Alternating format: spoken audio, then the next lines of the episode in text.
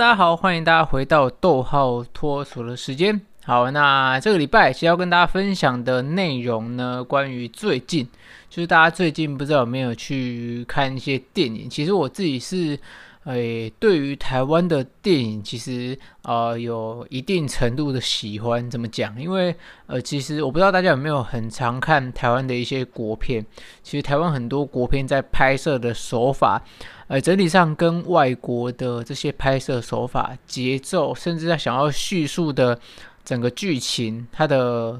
流向是比较不一样的。等于说，呃，台湾的电影在跟其他电影比起来的话，其他电影可能很多时候它都会很多的那种对话啦，或者是人物的互动去填满整部电影。但是其实，呃，相较于这些电影来讲，台湾的国片在这部分上面，它用了很大量的空白啦，或者是空景，或者是很多那种就是单纯只是一个景，然后可能有时候连配乐都没有这样子的一个方式去做一个。情绪上面的一个铺陈，这是我觉得在呃台湾的电影上更加不一样的一个地方。那最近看了一部电影，应该大家可能在很久之前，比如说在去年十一月多的时候就已经有听过的一部电影。那我最近才去看这部电影，就是《美国女孩》，她就是在讲述当初呃她的生活背景是在当初呃 SARS 在流行的这个期间，然后。发生了一些故事，所以整个时空背景在那个时候。那其中，我今天就跟大家稍微分享一下，所以整个剧情当中可能讲内容会有点暴雷，所以如果你真的还没有看过的，你可以去找一些，譬如说像 DVD 店啊，可以租的一些片源，再去把它呃找回来，细细品尝一下。》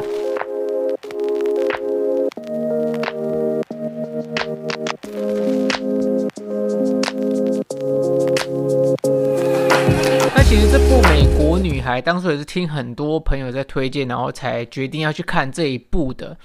这部片在讲的内容其实是两个姐妹啦。那这两个姐妹她算是从小她就被带去美国那边，然后在那边读了一点书。到了大概呃大姐大概到了国国高中的时候就被带回来到台湾。然后其实我们。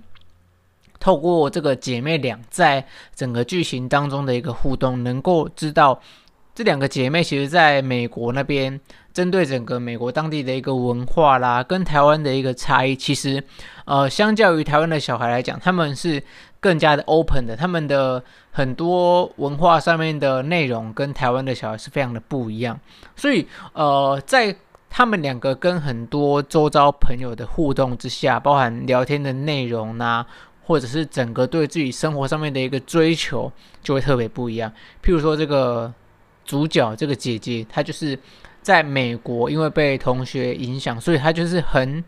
很努力的，很希望自己能够有那样子一个自由的空间去追求自己想做的一个事情。像呃剧里面讲到，她就是一直想要去有这样的一匹马，能够去骑马，能够去。驰骋在这个自由的这个空间当中，有这样子的一个理想，所以其实他回到台湾之后，还是很持续的去做这件事情，并不会因为他呃换了一个环境就放弃他原本的这个理想。好，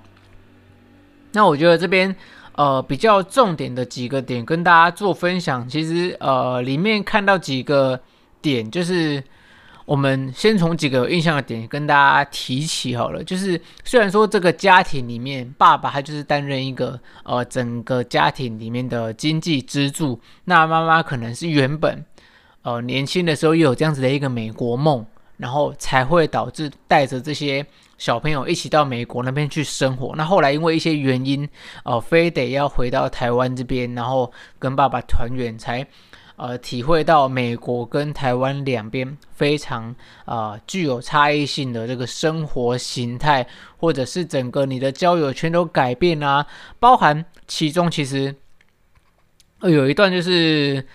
我觉得他们整个父女哎父母之间都必须呃呈现一个很明显的一个感觉，就是他们尽力的要去给这些就他们的小朋友最好的一些东西。呃，其中有几段啊，这是我在看台湾这些电影上面比较喜欢去看到的一个点。我会呃在内心很期待，诶，譬如说情绪上面的一个铺陈，他在哪一些情绪上面的一个细节能够做到很详细。好，有一次就是在这个接近片尾的时候，就是他们整个剧情爆发转折的时候，这个女儿就骂妈妈，她就是当初说你就不要把我们带去美国，才不会有这些事情。然后，因为她妈妈在呃剧中的时候也罹患了这个癌症，她就说。你怎么不去死？然后就这些说法，反正呃这些说法就让他爸爆气，因为他爸也非常的深爱着他的妻子，他就听到自己的女儿这样子讲的时候，他就整个爆气，然后就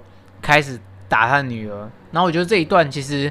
呃，你能够感觉得出来，这个爸爸对妈妈的爱，跟他对他的呃小朋友之间的这种感情其实是不一样的。他会觉得说，哎，我在这边会思考到说，其实父母亲之间自己。父母亲之间的这种这种感情，其实是比这些儿女还要来得深厚，因为他们是一起陪伴彼此走过很多地方，而且虽然他们的整个的经济状况没有那么的好，以至于没有办法让他们的儿女继续在这个国外读书啦，就没有办法让他们的呃生活品质提升，但是其实呃基本上这个并不会去影响到这个爸爸对妈妈的爱，其实他们的感情还是非常的一个深厚。虽然说我们很多时候会感觉到，呃，这个剧中的爸爸，呃，会因为经济的考量、现实生活的一个考量，可能对家里的一些语气啦，对家里的一些态度，并不是那么的好。再加上，呃，妻子又罹患癌症，这么多呃很繁杂的一个事情下来，其实爸爸要扛下的压力很大。那有一幕就是我们刚刚讲到说，这部戏的背景是在这个。SARS 前后的一个期间，那他就有一段就讲到他的小女儿，因为感冒的症状很严重，然后就是一直发烧啦、咳嗽，然后就去医院，真的诊断出他是有这个肺炎的症状，于是他就很担心，就是女儿隔离的那段期间，他们家里的人都是战战兢兢，然后呃，终于接到电话，诶，讲到这个接电话。就是有一幕，就是电话响起来。可是我们可以体会到，像我们现在这个疫情期间，我们如果听到家人啊，或者是知道的亲朋好友，或者是这些确诊的案例，就在我们的生活区域会出现的地方的时候，是不是会很紧张？所以更不用说是那时候 SARS 期间，那这个肺炎就是四处频传嘛。那当你知道自己的女儿，因为疑似肺炎的症状被抓进去医院隔离的时候，那呃，到时候医院其实每一通电话打来，你都会很担心是不是要讲什么噩耗，讲什么不好的一些消息，所以在接电话之前都会是非常战战兢兢的一种感觉。那其中我觉得这个妈妈就有把这一幕给演出来，她在电话铃声响起的时候，然后就走过去接的那瞬间，她就顿了一下，她就好像。那顿了几秒钟的时间，我就觉得哇，这一幕停得好。怎么说？因为她呃做这个停顿是为了让自己有呃更多的心理准备的一个时间啊、这也是我其实平常很喜欢透过这个这些国片的内容，然后让自己去看到一些细节，看到一些呃导演或者是演员想要呈现出来的很多。不用讲话，但是透过动作，透过一个表情，透过一个停顿，能够带给你很多想象的一个空间。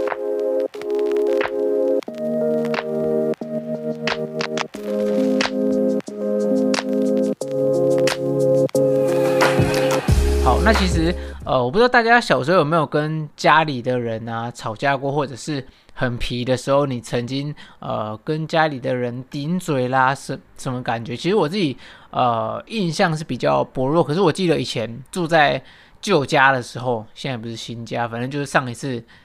搬家之前，大概也十几年前，在旧的那个地方哦，印象很深刻啊，呃。当初有一幕就是小时候大家很皮的时候，然后我跟我姐就会在那边。吵架打就是吵架那边闹，然后有一次好像不知道怎样，然后我爸就拿衣架，然后那边要冲上来甩人，我忘记是衣架还是水管，反正就是这种家里常见的这种十大凶器其中的几种。然后就是我觉得那一次印象很深刻，就是这个这个可怕的印象。我记得这个衣架还被打到弯掉了，大家不知道有没有经历过这种阶段？有一次。这个跟我们剧情里面的讲的有点像，就是剧情里面有一段就讲到说，嚯、哦，这个很关键的一幕，就是这个妈妈她去到学校，然后参加这个家长会。那我觉得这个家长会当中，当然可能就是讨论一些学校的一些政策啦，或者是怎么样对小孩的一个教育的提升。那这个剧里面的妈妈就讲到一段话，非常的一个关键，她就说，就是你们还有没有人在场的家长们不希望你们的儿女跟我的女儿来往的，因为他的女儿就是那个从美国回来的这个主角，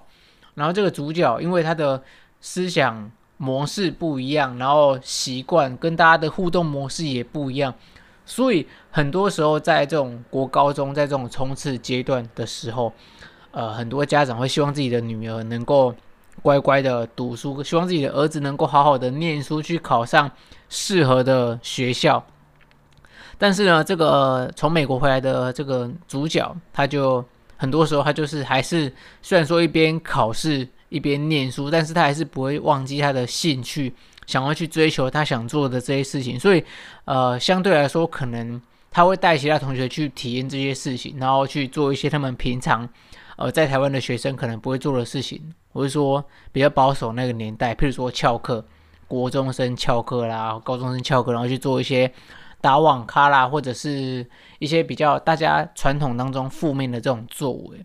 那这个家长就是这个主角的妈妈，她就跟大家说：如果你们认为，呃，在这个学校当中成绩才是一切的话，那我觉得你们也不要来跟我女儿互动，因为他们也不必拥有你们这样的一个朋友。因为其实他讲到很一个很关键的一个点，虽然说求学过程当中成绩非常重要，但是其实人格还有品格的一个发展，其实又是。比成绩更加优先重要的一件事情。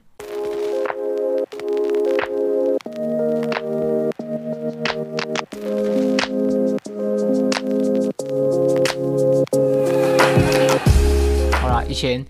呃说到这个网咖，有一次就是大家小时候有打过网咖嘛，就是现在这个阶段应该大家家里都有电脑，所以呃网咖这种东西，嗯，算是一个时代。过渡的一个产物，因为应该现在已经比较不流行了，除非大家可能家里的电脑没有那么的好，想要去网咖，呃，找寻比较高规格的电脑去玩一些比较高规格的游戏除外。好，小时候我记得有一次，就是大家都有玩过 CS 吧，就是那种枪战游戏，要跟你的朋友对打，然后有时候会开启那种区域连线，大家互相较劲的那种游戏。好，以前大概国小的时候，我很不会打这种游戏，我超不会打，所以我就有一次就偷偷的。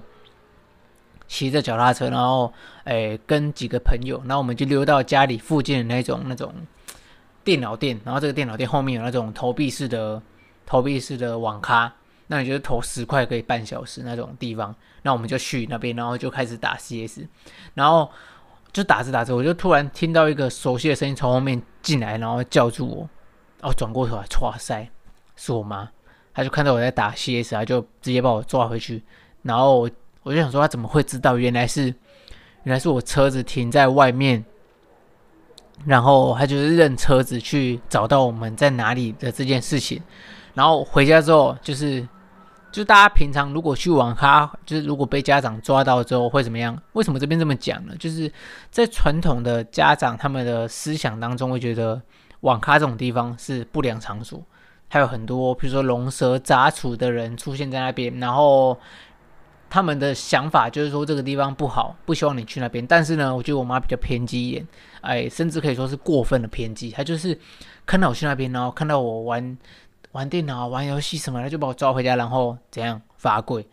我跪在那边的时候，我记得那时候国小，我就是在那边一直哭，然后我也不知道我哭的原因是我不知道我为什么要被惩罚。到现在，其实前一阵子我还是有跟我妈提起这件事情，说，哎，当初为什么你要？做这件事情，然后他也是跟我分享说，其实呃他的观念当中会觉得不希望啊、被带坏。那我觉得这部戏就跟呃跟当初的我有一样的感觉，就是呃很多家长会秉持着他们一贯的旧有的观念，一贯的旧的一些思维去判断眼前的一些事情。那我觉得，呃，这件事情其实本身来讲，呃，可能是没有那么的完善啊。很多时候我们会透过我们的第一印象，透过我们的刻板印象去判断、去断定很多事情的对或者是错。可是你要去想，很多事情其实并不是那么的简单。很多时候，啊、不管是小孩想做很多事情，一定都有他的一个动机跟行为。当亲子之间，啊、我觉得都必须得要多一点这种互动，多一点这种的一个沟通。譬如说，在呃戏里面，那常常会讨讨论到一个点，就是说子女到底应不应该顶嘴。讲这边好像也不太对，顶嘴本身这件事情就是错。可是如果你换个方式，让你的顶嘴不是顶嘴，让你的顶嘴它变成一种比较柔和的方式，是不是就比较接近沟通呢？就大家不知道有没有这一方面的一些经验或者是呃体验能够做分享。如果我们在亲子之间的一些想法的交流能够温和一点，能够和善，不要动不动就罚跪，动不动就衣架什么的。其实有时候。当下那个情绪激动的时候，可能我们很很难去控制自己的所作所为。但是，呃，其实很多时候，在这个激动之后，彼此能不能够静下心来，去好好的让这件事情有一个比较好的一个转换。虽然说还是有些，还是有些案例，就是我们在激动之后，都已经打了，都已经骂了之后，然后可能会有些人拉不下脸，会有两方都拉不下脸的这个症状。可是，呃，我觉得如果大家想法比较稍微成熟一点，你可以去主动再把这件事情拿出来做讨论。诶，为什么我不能去网咖？诶，为什么你不能去网咖？站在不同的立场去思考这件事情，站在不同的立场去做好彼此亲子之间啊、朋友之间啊，或者是你跟你的情人之间的一些呃沟通交流，我觉得这个都是现阶段这个社会当中大家非常必要去学习到的一些事情呢、